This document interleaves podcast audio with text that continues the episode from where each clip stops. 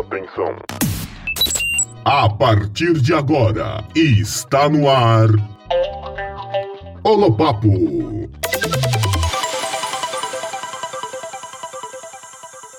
Começa o nosso Holopapo. Vamos lá.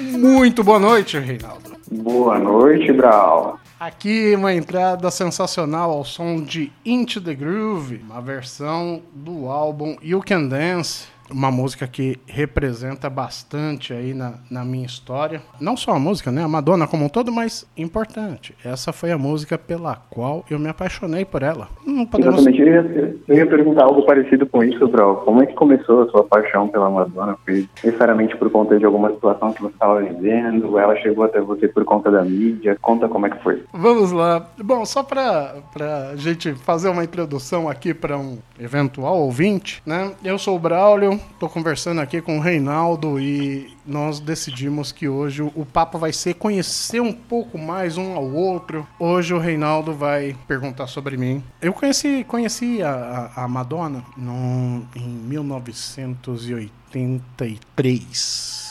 Isso faz um bocado de tempo. Até então, a, a minha noção musical era aquilo que eu via na minha casa, né? Eu- a minha mãe sempre foi muito fã de, de Roberto Carlos. Eu conheço muito de Roberto Carlos, diga-se de passagem. Também com, com a minha mãe aprendi a dançar, aprendi um monte de coisa e eu criei um gosto pelo rock. Eu, afinal de contas, o começo de carreira de Roberto Carlos era rock, né? Era a Jovem Guarda, né? E todos os natais nós encontrava a família inteira em algum lugar do Brasil, porque a família sempre foi muito espalhada. Nesse ano especificamente foi no Paraná. Eu ganhei uma fita cassete do álbum Like a Virgin da Madonna. E lógico, Você lembra que a gente deu essa fita cassete, Brau? mamãe. Eu não fazia a mínima ideia do que era Madonna, sério mesmo. E, Mas você, e isso você disse que foi em 1983, é isso? 83, eu tinha Quantos do- anos você tinha em 83? 12 anos de idade. Bacana.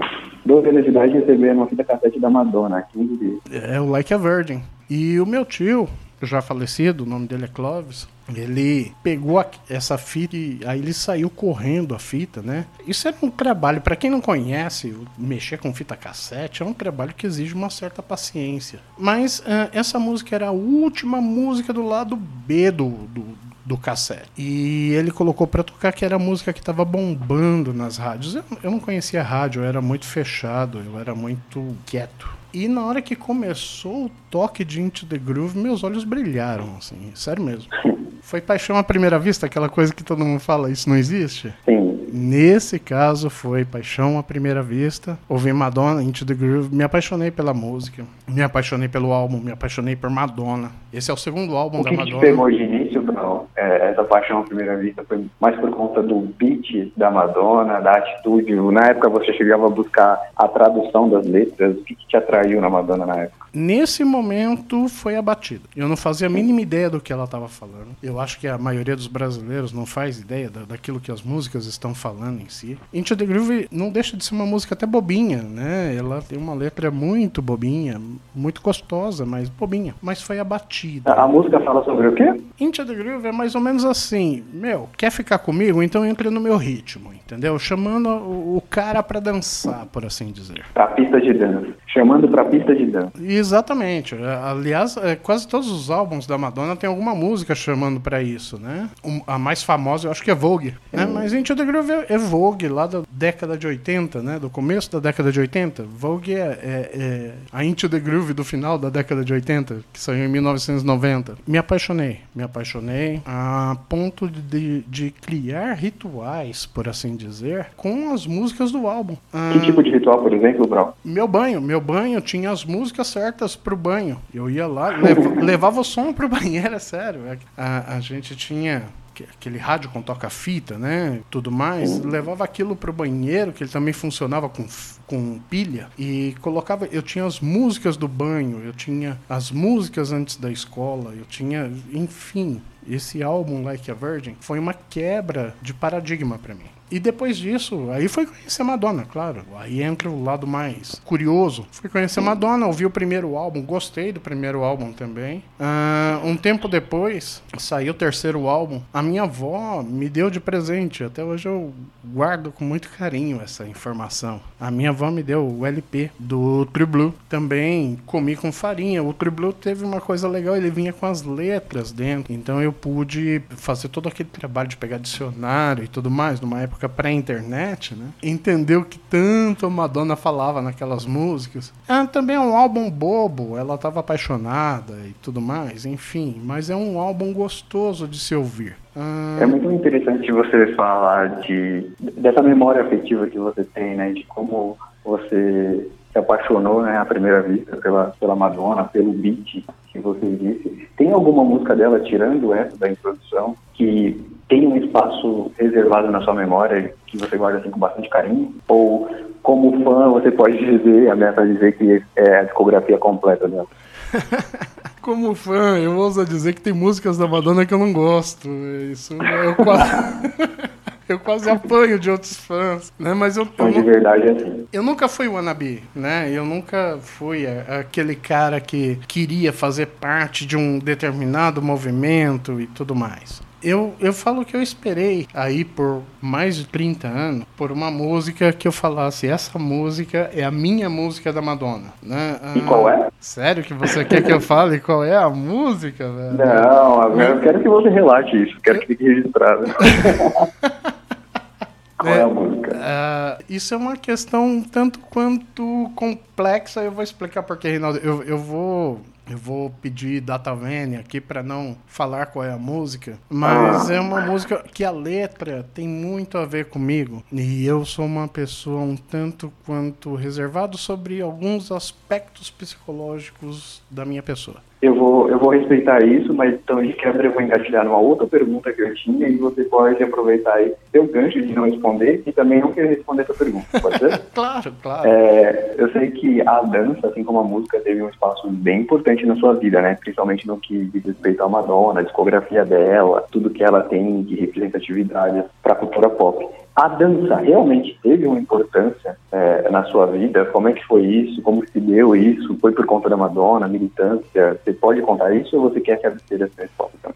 Não, sobre isso eu conto. Sobre isso eu conto que eu acho que é uma coisa legal. Vamos colocar assim. Eu sempre fui muito fechado dentro de casa, por, por opção. Eu meio que nunca senti que me encaixava muito bem. Né? Então, eu, dentro da, da galera da minha faixa etária, eu nunca achei meu espaço quem abriu esse espaço para mim foi a Madonna. E nós estamos falando de década de 80, década de 80 tudo podia. Isso era muito legal. Com 14 anos de idade, eu descobri uh, as pistas de dança. Guardo com muito carinho uh, o Rhapsody Club em Osasco. Batia cartão lá, era sexta, sábado e domingo no Rap. Isso com 14 anos de idade, Grau? 14. E como que era isso, por exemplo? É, você mesmo disse agora que é, na década de 80 tudo se podia, né? Para alguém que está escutando isso hoje em dia, até para mim mesmo, né? Eu tenho 26 anos de idade, vou fazer 27, é complicado.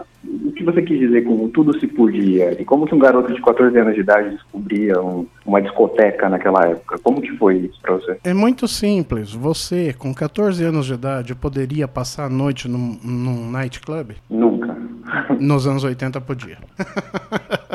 Nos anos 80. Podia por debaixo dos panos ou não? Não, não, simplesmente não havia legislação tão hard nesse aspecto. A gente saía, lógico que eu não, não tinha grana para isso, mas era normal, menores de idade, ir lá e comprar a, a sua cerveja, até mesmo alguns mais uh, abastados, comprar uma vodka. Isso na, época, na década de 80 era permitido, na realidade, comprar bebida alcoólica? Não é que era permitido, não era proibido, é diferente. Hum, bacana.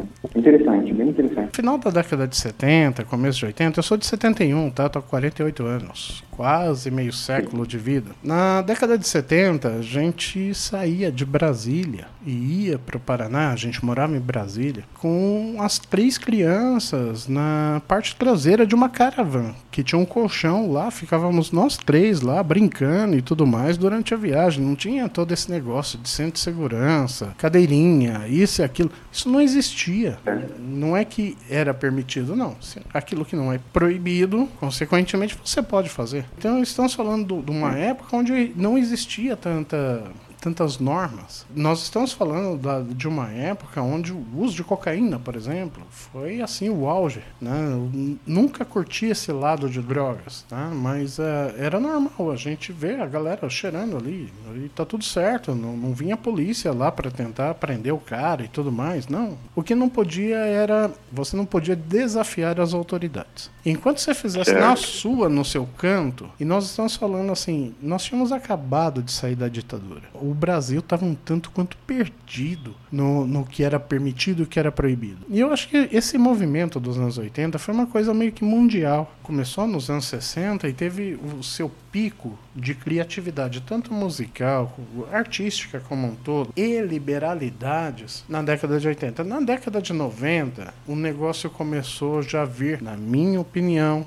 por favor, se alguém estiver ouvindo isso, não me bata para toda a hipocrisia, né, do, do, politicamente correto. Eu acho, eu acho o politicamente correto o, último grito da hipocrisia, entendeu? Então, você não poder falar aquilo que você realmente pensa, você não poder se expressar, que liberdade de expressão é, é meramente ilusória. No, nos anos 90 começou tudo isso. Então, até os anos 80, tudo era permitido. Nós estamos falando do pico da Guerra Fria, nós estamos falando da, do final da ditadura no Brasil, nós estamos falando de uma série de questões libertadoras, né? A queda do Muro de Berlim. Ah, tudo isso entra aí para realmente trazer uma sensação de segurança, de alívio, e todo mundo estava naquele clima de festa realmente. Então, é, na década de 80, e nós estamos falando de 1985, quando eu tinha 14 anos de idade, 85, 86 eu ia, eu ia e passava noite, de sábado para domingo, dançando. E adorava dançar, apesar. Quem não me conhece, eu sou gordo, sempre fui mas sempre gostei de dançar, sempre gostei de me expressar. Nunca fiz, nunca fiz feio no, no, numa pista de dança, porque eu acho que aquilo que hoje eh, se tornou um, um lema, dance como se ninguém estivesse olhando para você, eu acho que eu sempre levei isso na, naturalmente. Então eu me jogava na pista mesmo, dançava e falava de, de casa noturna em São Paulo. Eu ia conhecer, eu ia ver o que acontecia. Teve uma casa noturna sensacional, eu tinha uns 16, 17 anos, uh, chamada Hipodromo. Ficava na. Hipodromo. Hipodromo. Hipodromo, certo. Uh, é hipódromo sem o acento. Ficava, ficava na, na, na Lapa, no alto da Lapa, se eu não me engano a iluminação daquele lugar era uma coisa assim espetacular. Eu amava ir lá para realmente me jogar e curtir tanto a música como aquela iluminação, porque eu acho que tudo isso fazia parte da experiência dançar. Duas perguntas relacionadas a isso, Brau, é bom para encaixar. Com quem você ia? Como que você é, chegou nessas discotecas? Né? Você ia sozinho? Tinha um grupo de amigos, um companheiro, uma companheira? É, inclusive, você me disse em outra ocasião que já chegou a participar de concursos, né, de dança. Isso realmente aconteceu? Como é que foi? Se prepara que a próxima vai ser você, velho. É pra colocar em saia justa. Não, relaxa. Mas, mas você pode se abster da pergunta, pode não responder, mas olha, eu acho que eu vou colocar aqui um limite de quatro perguntas que você pode pular, mas se você quiser, você não responde. Não, verdade. eu não sou de fugir, não. Eu não sou de fugir. Eu fugi só de uma e provavelmente eu vou ficar nessa. O que acontece é o seguinte, até os meus 12 anos de idade eu era muito fechado. Aí eu descobri a adolescência, através de Madonna. Isso é importante. Através da Madonna eu descobri a adolescência. Eu comecei a ouvir músicas que tinham a ver com a música que a minha galera, em questão de idade, ouvia. Bendito o dia que você recebeu aquela fita cassete, então, né? Nossa, mudou tudo. Eu, eu sou muito grato à, à Madonna, eu sou muito grato à minha velha que me deu essa, esse cassete. Eu acho que ali a gente teve um, uma mudança, uma mudança muito grande. Eu ouso a dizer que quase de 180 graus na, na persona Braulio, entendeu? E, consequentemente, em decorrência disso, é, eu comecei a me aproximar com 14, 15 anos de idade da as pessoas da minha faixa etária na escola. Dentro dessas pessoas tinha as minhas paixonites, quem nunca teve suas paixonites com 14 anos de idade que atire a primeira pedra. E lógico, a gente está falando de uma época onde 14 anos de idade todo mundo ia para todo lugar, não tinha essa frescura. Eu ia com esse pessoal, episódio, eu tinha minha grande amiga, quase uma irmã, que diga-se de passagem, tem o nome da minha irmã, com quem eu ia sempre, apesar dela fazer parte de outra tribo, né? Que a gente é muito de tribo nessa idade. Nós sempre nos gostamos muito, então a gente se encontrava no episódio, muita gente da escola, que eu estudava em Osasco. Osasco, apesar de ser uma cidade grande, da grande São Paulo, ela tem um, um ecossistema próprio, por assim dizer. Agora tinha galera que também frequentava já São Paulo capital. E eu fui, eu fui para essas casas noturnas de São Paulo com essa galera também. Então, com 14, 15 anos de idade, foi onde eu comecei a me integrar com a galera da minha faixa etária. E era com essa galera que eu ia. Pro episódio, eu ia sozinho. Eu queria que se lascasse se não tivesse companhia. Eu simplesmente ia. Existe um, um certo preconceito contra o, o da mesma forma como existe preconceito para N motivos aí hoje em dia, né? Ah, você gosta de ouvir isso? Como pode? Enfim, você gosta de ir no episódio? Como pode? Eu gosto. Eu gostava e eu ia sozinho, acompanhado, dançava, pulava, beijava e tudo aquilo que faz parte da vida de um adolescente. Gastava uma grana eu tinha direito, pela grana que eu tinha, mais ou menos tomar um refrigerante e meio a cada vez que eu ia. O refrigerante disponível era baré cola, isso é importante. Tinha coca. E na época era muito caro o baré cola? Ah, era daquelas máquinas, né? A gente tá falando de uma época onde eu dependia de mesada pra para fazer qualquer coisa. Então eu tinha que escolher, eu ia tomar o refrigerante ou eu ia voltar de ônibus para casa, porque a pé, a gente está falando de 8 quilômetros. Muitas vezes eu ia a pé, porque eu resolvia tomar o refrigerante. Mas tudo bem, era opção. Se era caro, eu realmente não sei te dizer. Faz muito tempo, velho. Mas eu tinha que fazer essa opção.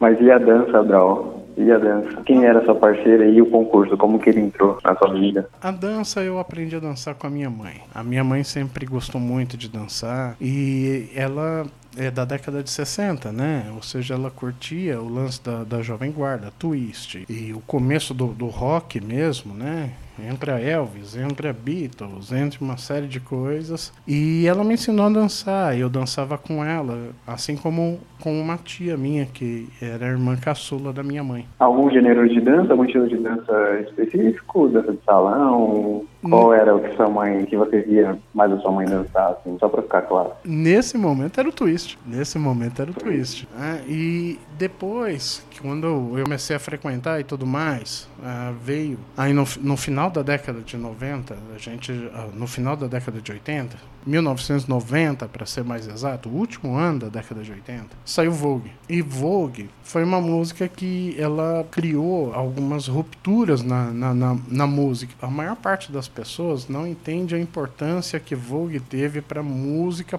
pop mundial. Eu não vou ficar defendendo Madonna aqui porque não vai defender mais Madonna, né? Ah, porque ela é importante para mim e eu quero que se lasque se é importante para outra pessoa. Não. Mas por causa da, da, da, representatividade de Vogue, existia outras bandas, inclusive nas quais a Madonna se inspirou para o estilo da música Vogue, porque a dança em si era uma uh, foi inspirada no, nos bailes nova-iorquinos, que eram eventos onde drag queens dançavam, muitos gays dançavam, fazendo poses de, de, revistas de moda, principalmente da Vogue. Daí vem o nome da dança Vogue. É. E, e, o nome da música. Mas, enfim, Malcolm McLaren foi quem é, eternizou o estilo da música. Era uma. Malcolm McLaren, as músicas dele eram muito usadas para dança Vogue. Por causa da música Vogue da Madonna, lá em Osasco, tinha uma casa noturna minúscula lá, que eu nem lembro o nome mais. Resolveu fazer concurso de Vogue. E eu tinha uma amiga com quem eu tinha um ficar mais constante. Não era namoro, mas era um ficar mais constante. E que ela também gostava de dançar vogue. E nós dançávamos juntos e nós resolvemos entrar na, na brincadeira lá, ué. É, tá, tá rolando concurso, a gente gosta de dançar, a gente manda bem, vamos dançar vogue. Depois de quatro semanas, saímos campeões do, do concurso de vogue. O que era para ser uma brincadeira acabou trazendo prêmio para sua mão. É, e, e, e, isso é interessante porque existia um estigma muito grande. Quem dança isso não, não é homem, porque uh, hoje em dia uh, ser gay não significa ser ou não ser homem. Mas naquela época era mais ou menos assim: se você é gay, você não é homem. Acabou. Mas o, eu gostava de dançar Vogue, eu ficava com essa minha amiga. E nós mandamos muito bem na pista, obrigado. E levamos, levamos, levamos o primeiro lugar nessa brincadeira. Nós também, uh, com uma outra amiga aí já no Rhapsody Club, teve uma época onde o Twist voltou com Patrícia Marx, Léo Jaime. Depois eu deixo você pesquisar sobre isso. A música Bambolê e por aí vai, que era mais puxado pro lado do, do Twist mesmo, né? Roupa nova também soltou alguma algumas coisas nesse, nesse aspecto, Whisky a Go Go, enfim. Teve um boom por causa da novela Bambolê e o twist voltou à moda entre a adolescência. E com essa minha amiga, no episódio a gente também causou, não chegou a ter concurso e tudo mais, mas no momento de inspiração, sem nenhum tipo de aditivo, seja álcool, seja qualquer substância lícita ou ilícita, química, e simplesmente pelo tesão da dança, colocamos assim, o, o salão praticamente parou para assistir nós dois dançando, porque ela era baixinha, magrinha, ficava fácil de jogá-la para cima, para baixo. Então, eu sempre gostei muito de dançar, sempre gostei. Dança de salão eu não manjo, isso é importante, tá? Eu, não, eu, sei ir lá na pista e me jogar, isso eu sei com a minha tia, com a minha mãe, eu aprendi a sentir o ritmo da música e me deixar levar. A minha tia sempre uh, pegava pesado, mais ou menos assim. Não se pega só na bateria. Por exemplo, vamos curtir o baixo, vamos seguir o ritmo do baixo, ou vamos seguir o ritmo da guitarra. A sair daquele negócio da, da, da batida marcada da bateria e realmente incorporar a música na sua dança e deixar o seu corpo ser levado. Isso foi muito legal, porque isso eu trago até hoje. Lógico que hoje eu já não, não aguento mais dançar por seis horas da maneira que eu dançava, oito horas. Mas eu acredito que eu também não, não faça muito feio numa pista até hoje em dia. Desde... Interessante isso, né? que você era uma criança um tanto, não, não vou dizer tímida, né, porque você não usou essa palavra, mas muito mais na sua, tem um grupo, de repente você com 12 anos de idade recebe uma fita cassete da Madonna e começa a se soltar, rola aí uma identificação, é, primeiro com a batida, que geralmente é o que encanta as pessoas na música, seja uma batida mais lenta, mais hardcore, né, quem gosta de um rock, e aí depois através de uma pessoa, de uma cultura, você começa a desabrochar, né? De, num, num, bom sentido, assim, na sua adolescência. Participa de um concurso de dança que você entrou numa brincadeira e saiu com o prêmio. É, é muito interessante isso. Isso aconteceu em São Paulo. É, em Osasco, para ser mais exato. Em Osasco, certo. Indo um pouquinho, né, avançando um pouco mais no tempo, assim. É, você lembra mais ou menos o, quantos anos você tinha quando você ganhou esse concurso de dança? O primeiro? 14 o, anos? O, não, não. A gente está falando de 1990, foi quando a música saiu. Né? E isso você tinha? Eu tinha 20 anos. 20 anos já, 20 anos. E hum. como que rolou essa transição? Porque, é, não sei se a galera que está ouvindo aí já, já escutou, né, nosso primeiro, nosso primeiro podcast, mas o Braulio, ele é um, um rapaz um homem, né, já vivido, saiu de São Paulo, foi lá pro Nordeste, né, do, do país, já viajou esse Brasil aí trabalhando. Como que rolou essa transição de sair para São Paulo e, olha, vou largar as coisas aqui, vou tentar vir em outro lugar? É, foi por conta de uma motivação mais musical, por conta dos seus talentos de dança, etc? Foi uma necessidade mais por conta de trabalho? Como que rolou isso? Vamos, vamos separar as situações porque eu acho que cada período da vida tem um, os seus motivadores, né? Quando eu fui morar no Nordeste, só para deixar claro, quando a minha adolescência em São Paulo, eu já tinha morado. Eu nasci no Paraná, já tinha morado em São Paulo uma vez, já tinha morado em Brasília, estava morando novamente em São Paulo. Ou seja, a, raiz nômade já existia. Sempre esteve presente, né? Você não passou uma adolescência num estado específico, né? Não, não. Eu realmente sempre, sempre gostei de variar. Ou melhor, me acostumei com isso. Eu acho que seria o termo mais certo. E mudar era o, natural para mim. Uh, eu falei 20 anos, mas eu tô exagerando. Eu tinha 18 anos, 19 anos de idade. Eu tive um amigo que trabalhou comigo na época que eu era contínuo no Bradesco. Comecei a trabalhar com 14 anos de idade. Ele também era contínuo. Ele estudava em outra escola e existia uma certa rivalidade entre as duas escolas, a minha e a dele. Mas nós trabalhávamos juntos e nós criamos uma amizade muito forte. Mas por questões familiares, ele foi embora para Lagoas. Quando eu estava com 18 para 19 anos de idade, eu fiquei desempregado e ele falou: Meu, você não tá fazendo nada? Vem para cá, vem para cá, vem, vem curtir aqui comigo e tudo mais, né? Conhecer. Você não conhece o Nordeste ainda, tem muita coisa legal aqui. E eu encarei, eu encarei quase quatro dias de ônibus. E foi sozinho? Sozinho. Com o álbum Heróica da Madonna.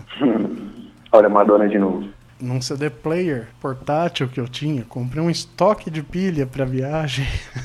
fui ouvindo praticamente o Erótica. Na, na, minha coleção tinha também que canta Joyride, o Roxette. Tinha uma meia dúzia de CDs que eu intercalava ali, mas realmente quem marcou essa viagem para mim, faz parte da minha história, foi o álbum Erótica da Madonna que foi o álbum que saiu depois de Vogue. E você foi para lá com muitas expectativas no bolso ou você foi limpo para encarar o que o que viesse para Desempregado, velho. Uma mão na frente e outra atrás. Duro. Mas enfim, eu fui para lá, a gente conhecia a família dele, ele tinha acabado de se casar, diga-se de passagem. Sem querer, eu quase arrumei um divórcio. Como? Como assim?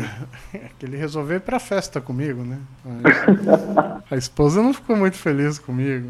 E você morava na mesma casa que eles ou não? Não, aí eu consegui um, um bico, por assim dizer, arrumei um, um, lugar lá em, em Maceió para morar e fiquei lá em Maceió por seis meses. Mas aí chegou o carnaval. Chegou o carnaval e, e eu tenho família em Recife. E uma prima da minha mãe pegou e falou: O que, que você ainda tá fazendo aí? O carnaval vai começar. Você tem que vir para cá. Aí fui pra, pra Recife, fiquei na casa dela. Durante o carnaval eu arrumei emprego em Recife. Em determinado momento, voltei para Maceió para buscar minhas coisas e me mudei para Recife. Uma curiosidade, agora eu fiquei, agora eu fiquei curioso com uma coisa. Você, como fã da Madonna, você consegue se lembrar nesse período né, de transição de Alagoas para Recife, qual era o álbum dela que estava tava bombando? Se ela tinha lançado álbum naquela época ou não? É, ainda estava rolando Erórica, um álbum incompreendido, na minha mais humilde opinião de fã. É um álbum número, você sabe? ah, brincou. Eu posso até abrir o meu site aqui para olhar, mas a essas alturas não, não sei não. Até mesmo porque eu já tomei Campari. Não, certo. Já tomei é, Campari, já tomei bem, cerveja. Não, não importa. Eu só tava testando a sua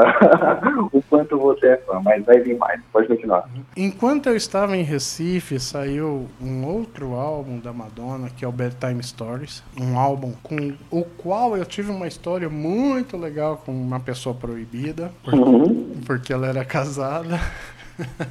E creio eu que é, né? Melhor a gente nem entrar nesse, nesse assunto. Mas enfim, o, os álbuns que fizeram parte da minha história eu lembro todos, velho. Você pode perguntar, porque geralmente vai ter algum álbum que foi importante para mim naquele período de tempo. Eu e não todos eles relacionados a algo proibido, eu espero, né? Não, não. Né, em, em absoluto. Eu, inclusive, tem álbuns que você pergunta o que, que esse álbum representou na sua vida. Eu falo, nada. Eu sou fã, mas não sou cego ou louco ou nada disso. Eu gosto de Madonna, mas isso não quer dizer que tudo da Madonna teve uma representatividade na minha vida, não. Certo. Eu, eu, tenho, uma curiosidade, eu tenho uma curiosidade com relação a essa sua passagem lá por, por Recife. É, como que era o Braulio daquela época? Ele tinha a mesma, a mesma ferocidade do Braulio da adolescência, que se, se colocava nessas situações de, de, de risco, não digo risco, né, mas gostava de risco no, no, bom sentido, eu digo, de sair à noite, de ir para discoteca, de dançar. Era um Braulio um pouco mais cauteloso, mais na dele. Como que era isso? Você quer saber se o Braulio continuava se arriscando?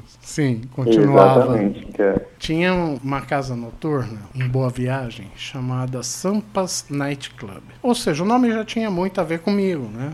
São Paulo, Sampas. E As músicas de lá, não sei se você conhece a Pernambuco em si, mas a, o forte lá em questão musical são uh, coisas completamente diferentes para quem foi criado no, no, no, sudeste do país. Então, o rock, por exemplo, não, não tinha muita entrada. A gente está falando dos anos 90, onde a música eletrônica estava no auge, e lá você não tinha música eletrônica, exceto no Sampas. Foi o único lugar que eu achei onde tinha música eletrônica, onde tinha aquilo que eu curtia ouvir e dançar. Só que o Sampas Night Club era um lugar que não era um prostíbulo. Só que as prostitutas iam para lá e os caras iam para lá atrás das prostitutas e ali negociavam, fechavam um negócio e saíam de lá. Eu morava na, num, num prédio onde tinha várias prostitutas que moravam nesse meu prédio e que frequentavam também o Sampas Night Club. Em específico, tinha, tinha duas vizinhas que moravam num apartamento embaixo do meu, que eu criei uma amizade muito boa. E todas as vezes, sem preconceito, não, não estou exagerando,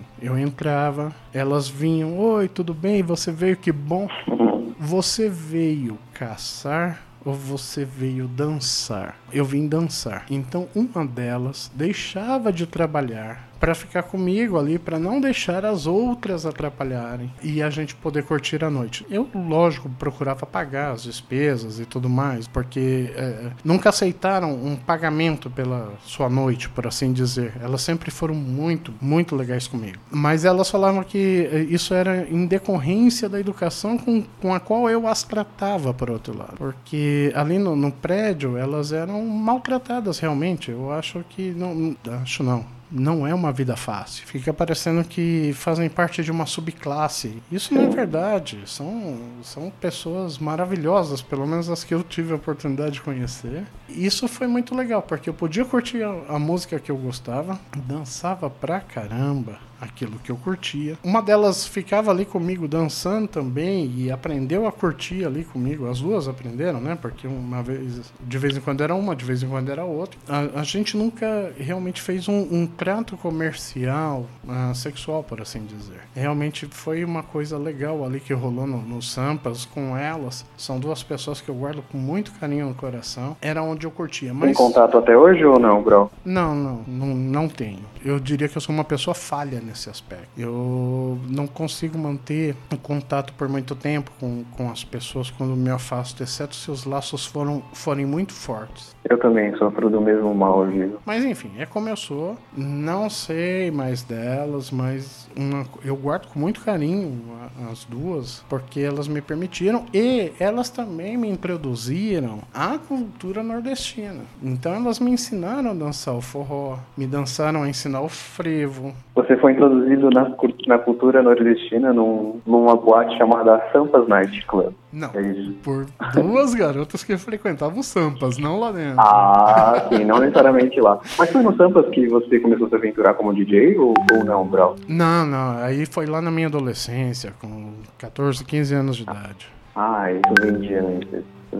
No, inclusive no Sampas eu até tentei ir lá para tocar e tudo mais, mas nunca aceitaram. Eu fui tocar novamente lá no Nordeste numa festa junina, onde eu toquei forró. Eu fui DJ, passei duas semanas estudando forró para poder uh, mandar bem. Em Fernando de Noronha, onde tinha um bar, tomava conta do bar o rapaz, ele era do sul, a esposa era de São Paulo, e eles queriam dar um up, porque lá em Fernando de Noronha só rolava forró e reggae. Eles queriam fazer alguma coisa diferente, como eu conhecia música, eles abriram espaço para que eu tocasse lá, e eu comecei a tocar algumas coisas diferentes, que não tinham nada a ver com a cultura predominante de Fernando de Noronha. Mas assim, foram os dois momentos onde eu fui DJ no Nordeste. Foi em Fernando Noronha e foi em Recife em festa junina. Muito bacana. E nessa época, nessa, na sua passagem né, na década de 90 lá pelo Nordeste, como estava o seu humor com a Madonna? Ele estava tava bom? Você estava feliz que estava tendo lançado? Era um fã frustrado? Como que era? A Madonna soltou um, um álbum de coletânea de baladas enquanto eu estava em Fernando Noronha. Ah, enquanto eu estava em Recife, tinha saído o Bedtime, que eu comentei, né? E ela soltou esse álbum de baladas, só que esse álbum de baladas demorou para sair no Brasil. Mas um, uma pessoa de Fernando Noronha foi para os Estados Unidos e me trouxe esse álbum. E esse álbum tinha apenas uma música inédita. CD ou disco? No, no caso, já era CD. Já era CD, né? Já era CD. Ela trouxe esse álbum pra mim e só tinha uma música. Eu não gostei dessa música, sendo sincero. A única música inédita do álbum eu não gostei. Eu só fui passar a gostar dessa música muito tempo depois, quando eu criei maturidade para entender o que estava sendo dito. Então, nesse álbum não foi um amor à primeira vista, foi um amor que foi construído. E por uma Ah, música. é, Assim, é porque é um, não não é um álbum, é uma coletânea, né? Tinha essa música que eu não fui com a cara dela. Eu só aprendi a gostar dessa música depois, mas precisava de maturidade. Ah, Assim, a Madonna já estava mais madura do que eu nessa época. Eu só fui entender a música um pouco depois. Procurando ainda esse caminho de, do Braulio que se arrisca, Madonna, música, dança. Duas perguntas. Há quanto tempo você está firme né, em Goiânia, sem, sem sair da, daqui do, do estado de Goiás né, para morar em outro estado? Como é que está para você essa relação com o Braulio que desde a adolescência se arriscava, ia para discoteca dançar, saía para se divertir? Como que ficou isso para você, para o Braulio de agora? O Braulio ainda faz isso, tá? Em menor intensidade, mas ainda faz. Sério? Sério.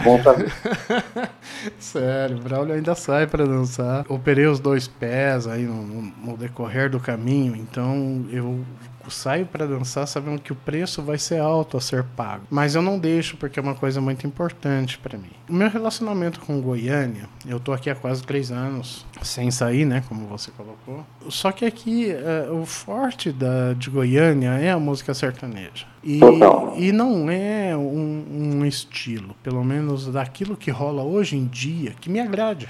Simplesmente não me agrada. Não tenho nada contra, eu acho que a beleza da música é isso. É, você tem música para todos os nichos, para todos os gostos, para todas as profundidades, né? mas não é algo que me agrade. Eu sou um cara muito mais do pop e do rock. Fui criado nesse ambiente de pop e rock. É onde eu me acho nesse ambiente. E aqui você tem poucas opções. Sim, eu vou até deixar essa pergunta registrada, porque eu acho que é até interessante, né, Brau, pra você colocar depois, depois que a gente editar tudo isso aí. Mas pra você, como um fã de Madonna, é difícil viver em Goiânia, onde a música, o gênero que predomina é o sertanejo? Velho, eu sou DJ. Eu, eu faço a minha festa.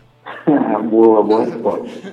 Eu não dependo, eu não dependo de outros tocarem aquilo que eu quero ouvir. Eu tenho a minha coleção básica de músicas, ela tem mais de 4 mil músicas. E a grande maioria nesses dois estilos, pop e rock. Ah, você pega essas 4.500, 4.400 músicas, é quase tudo isso. Eu gosto de tocar, além de dançar, eu também gosto de tocar. E quando eu quero ouvir aquilo que eu gosto de ouvir, num, num estilo que eu gosto de ouvir, que é uma coisa mais puxada pro pop eletrônico, eu coloco a minha controladora em cima da mesa, eu mesmo toco, eu ouço, eu danço, eu pulo, só falta iluminação. Você faz a sua discoteca, né, Brau? Exato, exato. Muitas vezes no, no- no próprio fone de ouvido, muitas vezes eu nem jogo isso pras caixas. Certo, mas essa essência, pelo que, pelo que eu tô percebendo, então, ela não mudou, mas como não, não existe um relacionamento do Braulio com a região, existe uma discoteca, algum lugar daqui de Goiânia, como todo mundo fala aqui, né, uma boate que você se identifica, algum lugar te, te prendeu ou, ou não? Tem uma que me falaram que eu vou gostar muito, só que eu ainda não arrumei companhia pra ir, e o nome é Bolshoi. Bolshoi? É, Bolshoi. Disseram que lá toca exatamente aquilo que eu gosto de ouvir. Não conheço, não posso dizer se é bom ou não, mas eu já tô naquela época onde eu prefiro ir com uma companhia, porque se o negócio não estiver bom, pelo menos eu tenho alguém pra beber, bater papo, dar risada e tudo mais. Tem um outro bar, que aí ele já é mais puxado pro rock e pro flashback, né? Chamado Capela Rangos e Biritas. Eu gosto de lá, a música que toca me agrada, é só rock. A galera que vai é uma galera muito agradável, o pessoal do bar é muito legal. Mesmo para ir pro Capela, eu prefiro com companhia e ultimamente, eh, e quando eu falo ultimamente, não tô falando por causa da pandemia, não, tô falando é, é companhia mesmo para sair e tudo mais. Como ah, não é um estilo que agrada a maioria aqui, eu não tenho ido lá por falta de companhia, tá? Mas são os dois lugares aqui em Goiânia, onde eu sei que existe aquilo que eu curto. A um eu conheço, o outro eu não conheço ainda. Onde, onde eu saio para dançar, né? Já que eu E se falei, arriscaria a dançar se você fosse com companhia, Brau? eu não consigo não me arriscar. Esse é o problema.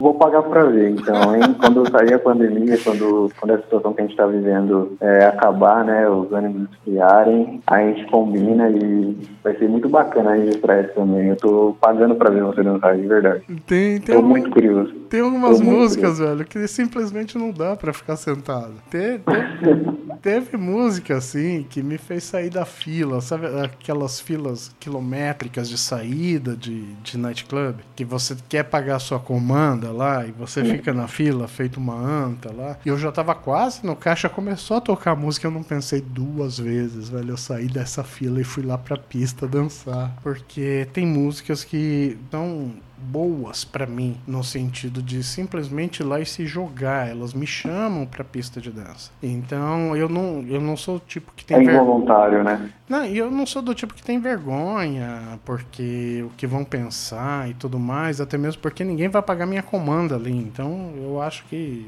nesse aspecto que se lasque, entendeu? Eu quero é curtir Aqui a de música. velho ninguém paga minhas contas, né, Brau? Exato. Eu Vou, vou curtir mesmo. Eu não tenho, eu não tenho problema com isso. Eu tenho vergonha mais de fazer coisa errada do que simplesmente me expor. Por mais tímido e reservado que eu seja em alguns aspectos, eu não tenho problema em me expressar. É meio contraditório, mas eu acho que você é, é capaz de entender a diferença entre as duas coisas.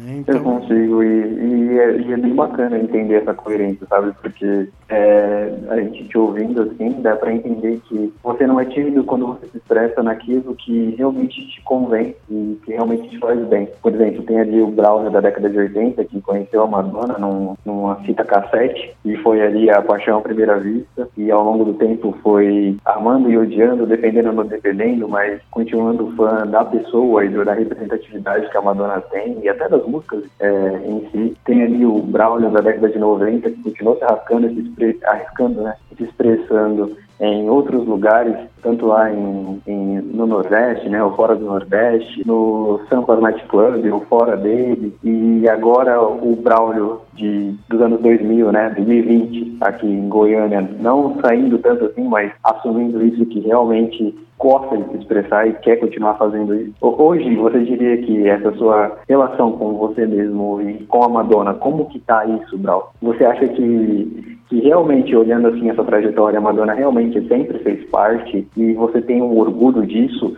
Você é, você tá contente com os últimos álbuns assim, que ela lançou? É, tenta fazer um panorama pra gente. como fã ou uma análise fria de uma pessoa que gosta de música? Eu quero como fã. Como fã, eu acho que a Madonna ela se perdeu um pouco. Penúltimo álbum, principalmente, eu acho que faltou um pouco de essência de Madonna nesse álbum. Ironicamente, ele se chamar MDNA, eu acho que faltou o DNA da Madonna no, no álbum. E o que é o DNA da Madonna pra você, Brau? É aquilo que não te permite ficar com os pés parados. Entendi. É o beat. Eu não conheço um álbum da Madonna onde uma pessoa consiga se sentir indiferente. Eu não tô falando que gostar, não, é indiferente. O MDNA é um álbum onde eu vi pessoas, e vi pessoas, inclu, incluso eu mesmo, onde ficou simplesmente indiferente ao álbum. Né? Não, não é bom, não é ruim. Faltou, faltou o DNA da Madonna, que é aquilo que faz causar paixão ou ódio. Né? Ela sempre teve essa característica, ela nunca, nunca passou despercebida. Ela sempre deixou a marca dela, seja para paixão, seja para o ódio, ela sempre esteve ali. E o MDNA, ele. MDNA, né? Faltou faltou um pouco dessa, dessa expressividade de Madonna. O último álbum, Madame X, voltou a ter esse, esse DNA de Madonna, esse, essa marca poderosa. Talvez não na mídia. Eu sou meio afastado da mídia, eu não posso dizer com propriedade se tá fazendo sucesso ou se não tá, mas o que eu senti, pelo pouco que eu vi, foi uma coisa mais morna. Mas novamente ela voltou a deixar aquela marca, onde realmente as pessoas não conseguem ficar indiferentes. Fala, eu gostei disso, eu odiei isso, não, não passou em branco. Na minha opinião, como fã, como uma pessoa que gosta muito de Madonna, uma cantora que fez parte da minha vida inteira até aqui, para mim é hora dela parar. É hora dela parar. Ela já tem um legado muito legal. Ela já tem uma história muito legal. Ela não precisa provar mais nada para ninguém. Só que agora a tendência, isso eu acho que é para qualquer um. Ela chegou no, no, topo do morro,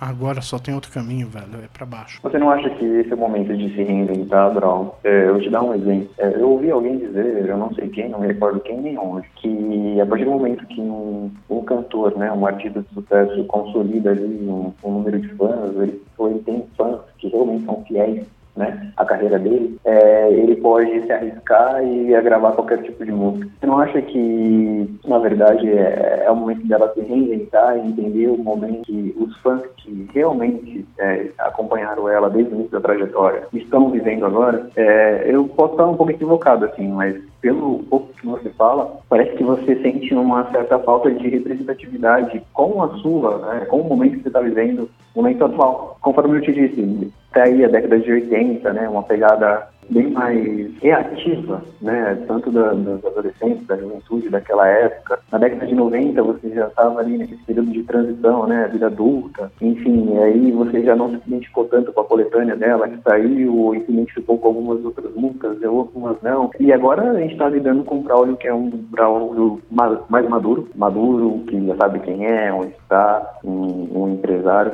você não acha que, na verdade, não é questão dela escolher o momento certo de se aposentar e sim dela fazer música para quem realmente acompanhou a trajetória dela desde o início e não tentar é, bombar no mundo pop, e não tentar alcançar o adolescente e sim o público fiel que ela, que ela tem até hoje? Em questão de Madonna, é, eu falo, eu, e acredito que falo em nome de qualquer fã de Madonna, que conhece um pouco dela. Tem, ela, ela se cobra demais em alguns aspectos. E é justamente por conhecer essa característica da Madonna que a gente acredita que seja hora de parar, tá? Que eu acredito. O que acontece? A Madonna, ela na minha mais humilde opinião, e também não estou preocupado com a opinião de outros, isso faz parte de quem eu sou. Ela soltou o supra-sumo em questão de essência Madonna, que foi em 2005 o álbum Confession on a Dance Floor. O Confessions, eu não consigo citar um álbum mais Madonna na carreira dela, nem lá no começo da carreira. Uh, o Confessions realmente eu acho que se você pegar da primeira a última música, a Madonna está representada ali e de forma intensa. Teve depois dele o Hard Candy, que saiu em 2008 e o, o, Hard Candy ele tem uma pegada ainda muito Madonna, mas não conseguiu chegar aonde o Confessions chegou. Aí depois vem o MDNA, que foi essa coisa inócua. Aí teve o Rebel Heart, que a maioria nunca nem ouviu falar. E agora Inclusive, tem o... é um é, eu não sou fã de Madonna, conheço pouco do trabalho dela, mas é um dos meus álbuns favoritos. É, e, e não é que ele seja ruim, mas cadê a Madonna ali dentro, entendeu? É, é esse o ponto. Então eu acho que por esse aspecto, e ela é uma pessoa que se cobra muito, e ela nos acostumou como fãs a cobrar também. Talvez seja a hora hora de ou fala, acabei esse, esse período e agora estou começando um novo. Vou cantar country, cantar música lírica, qualquer coisa, mais ou menos assim. Ou seja, sai, deixa o palco do pop para se dedicar a uma coisa mais experimental, uma coisa mais de realização pessoal e tudo mais. Mas para de buscar essa posição, porque eu acho que uma pessoa que conseguiu ficar no topo de 1982 até, mil, até 2008, eu acho que é, ela já pode se dar o luxo de sabe? Chega. Deixa, deixa o espaço para outra pessoa. Né? Ela tentou adotar algumas outras pessoas, né? entre essas pessoas, a própria Britney Spears, e não conseguiu achar uma substituta para entregar o cetro, por assim dizer. Mas isso não é um problema dela, não é ela que vai escolher quem vai herdar essa vaga que ela pode deixar. Até mesmo porque essa vaga, ela já não, não está mais sendo ocupada pela Madonna. A Madonna só está atrapalhando ali. Então, cai fora. Eu acho que seria o melhor para ela e para nós como fãs Porque se, se a Madonna resolver fazer um, um álbum, por exemplo, de blues, como a Cyndi Lauper fez, os seus fãs vão é, comprar, vão consumir esse produto, vão assistir o show e tudo mais, da mesma forma como tem consumido todos os outros produtos. E deixa esse lugar do pop e tudo mais para quem tá com toda a, a, a, fome que ela tinha na década de 80. Essa é a minha opinião a respeito da, da posição da Madonna hoje. E eu tô começando a achar que é por isso que ela não tá na, no encerramento do nosso podcast. Porque você acha que já deu, mas tudo bem, deixa no ar. Não, eu, eu, pro, pro nosso encerramento eu vou ter uma coisa bem, bem uh, inesperada para você.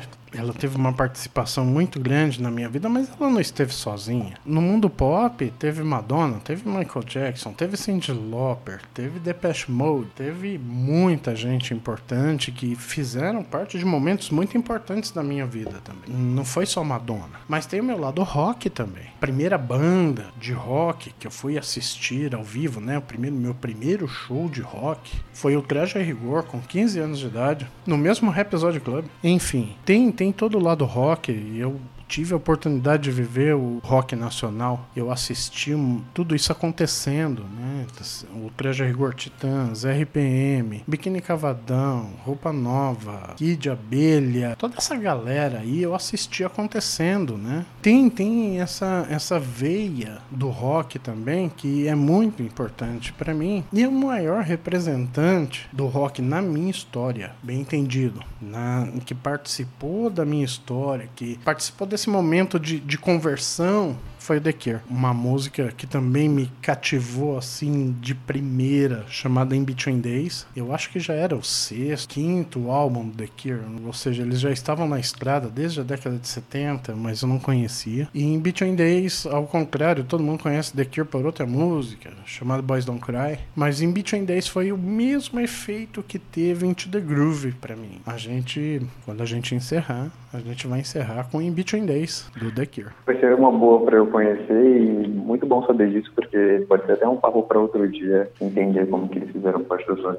Ah, o The Cure também teve uma participação grande. Inclusive, eu tive a oportunidade de assistir The Cure duas vezes ao vivo, assim como Madonna também assisti duas vezes ao vivo. O Robert Smith, apesar de toda a loucura dele, ele é antítese em muitos aspectos de Madonna, né? Porque The Cure é aquela, aquela banda gótica, letras, uma boa parte extremamente depressivas e tudo mais, melancólicas. Então, meio difícil concatenar como alguém pode gostar dessas duas coisas ao mesmo tempo. É bem interessante, na verdade. Mas eu realmente gosto muito de The Cure. E acompanho até hoje. Apesar do, do, do, Robert Smith, o cabelo dele já não ficar tão legal como ficava na década de 80. uh, ah, ele tem engordado e já não, não consegue mais fazer aquele show de duas horas e meia.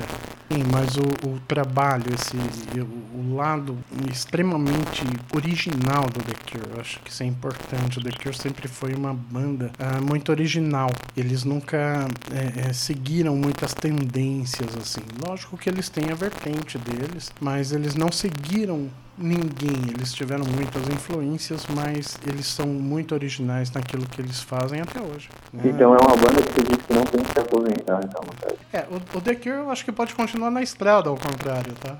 Ao contrário da Madonna, eu acho que eles podem continuar, eu acho que eles continuam bem, apesar de já não fazer mais o mesmo sucesso, né? Eu tive a oportunidade de ver o Robert Smith falar: Vamos lá, gente, eu acho que essa é a última versão de Boys Don't Cry, com aquela cara de eu não aguento mais essa música, pelo amor de Deus.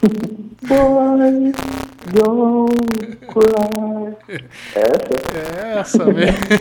essa todo mundo conhece. Tem nem como não conhecer, né?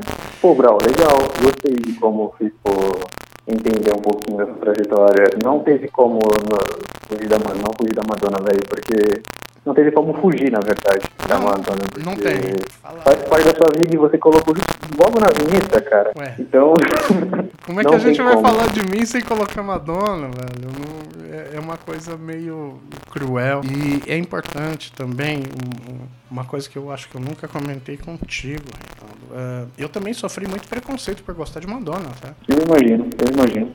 E eu sofri não, sofro. Até hoje o pessoal fala, ó, oh, o cara que gosta de Madonna. Mas também não, eu acho que já foi a época que eu me importei com isso em maior ou menor grau. Nunca neguei Madonna, isso é importante, tá? Eu sempre gostei, assumia, gosto, gosto, gosto. E eu acho que uma pessoa que representou, representou não, foi protagonista de uma ruptura tão grande na, na vida de alguém, ela não pode ser negada, tá? E eu nunca neguei, ela foi muito importante nesse momento de virada do Braulio criança velho para um adolescente. Então não neguei, não nego, continuo gostando, continuo ouvindo, mesmo os álbuns que eu não gosto, eu continuo ouvindo, mas isso não quer dizer que eu seja cego ou surdo a respeito de Madonna.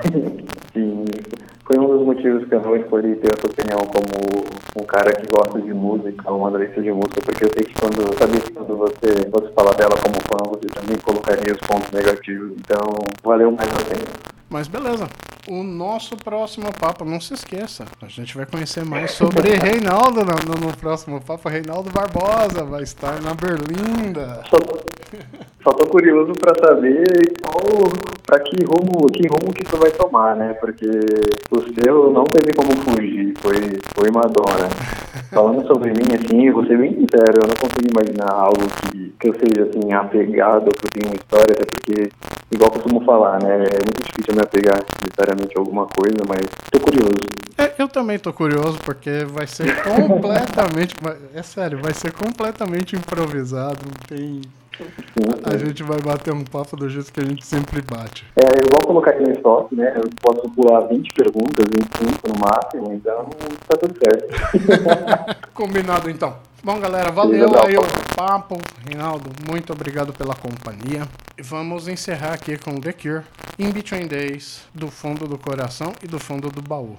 Valeu, velho. Tchau, tchau. Até a próxima. Um abraço, valeu. Tchau.